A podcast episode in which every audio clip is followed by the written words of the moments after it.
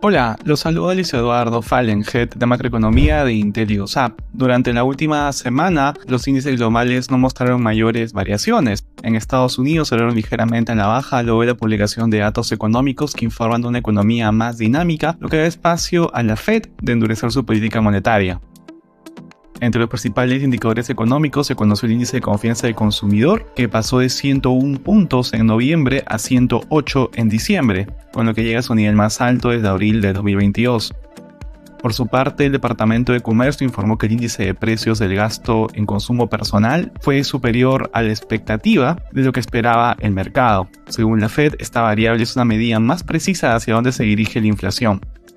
En la eurozona, los ministros de Energía de la Unión Europea acordaron limitar el precio del gas natural a 180 dólares por megavatio hora para contener la crisis energética. El mecanismo se activará si el precio de referencia europeo de gas natural supera los 180 euros por megavatio hora y se localiza 35 euros más alto que el precio de referencia para el gas natural licuado en los mercados internacionales.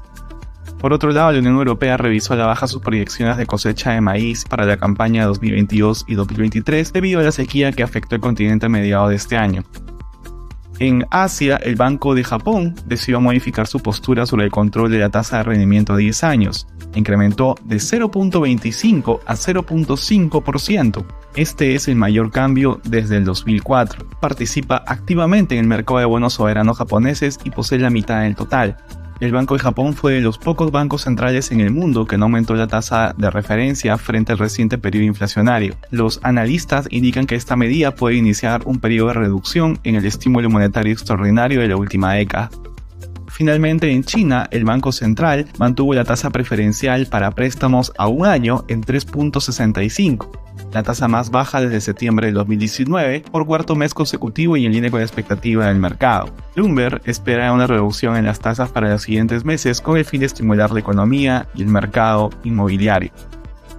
Finalmente, en Perú, el Congreso de la República aprobó en primera votación una reforma constitucional para llevar a cabo elecciones generales en abril del 2024, con lo cual el mandato congresal y presidencial actual terminaría en julio de este año. Ser una reforma constitucional resta una segunda votación en la próxima legislatura que inicia el próximo año. La aprobación se dio con 93 votos a favor, 30 en contra y una abstención. Gracias por escucharnos. Si tuviera alguna consulta, no duden en contactarnos.